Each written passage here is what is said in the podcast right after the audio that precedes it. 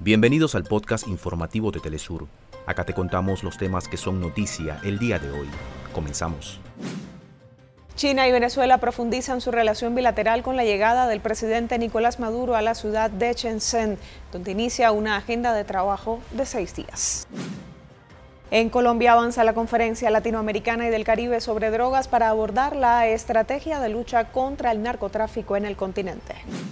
En Estados Unidos, un ex militar colombiano se declaró culpable del asesinato del presidente haitiano Juvenel Moïse en julio de 2021.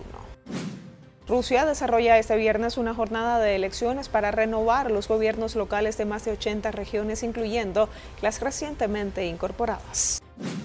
Serbia y Alemania son los finalistas de la Copa Mundial de Baloncesto Masculino tras triunfar este viernes en las semifinales.